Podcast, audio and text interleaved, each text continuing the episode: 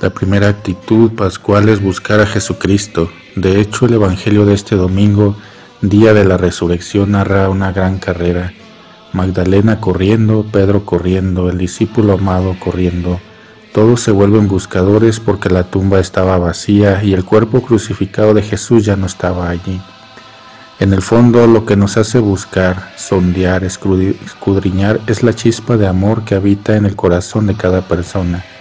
Siempre estamos buscando el amor, somos mendigos de amor, y aplacar esta saciedad es una tarea diaria. La Pascua nos recuerda algo fundamental, el lugar donde buscamos el amor no siempre es su lugar donde está. De hecho, el amor prefiere los espacios abiertos, no le gustan las prisiones, como en esta frase, ve a Galilea, allí me verás. El sepulcro quedará siendo solo un sepulcro.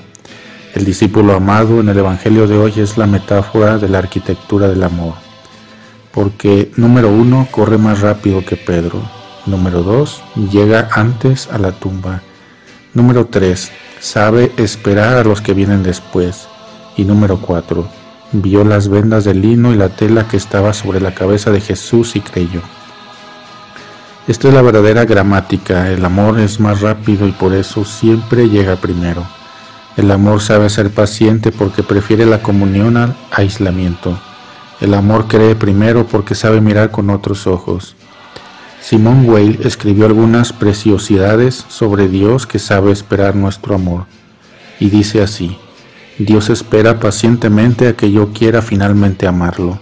Dios espera como un mendigo que permanece inmóvil y silencioso ante alguien que podría darle un trozo de pan el tiempo es esta espera, el tiempo es la espera de Dios que mendiga nuestro amor. La Pascua es la oportunidad de asumir esta vocación y buscar a Dios que nos espera, un encuentro de buscadores que solo puede ser un encuentro dentro del amor.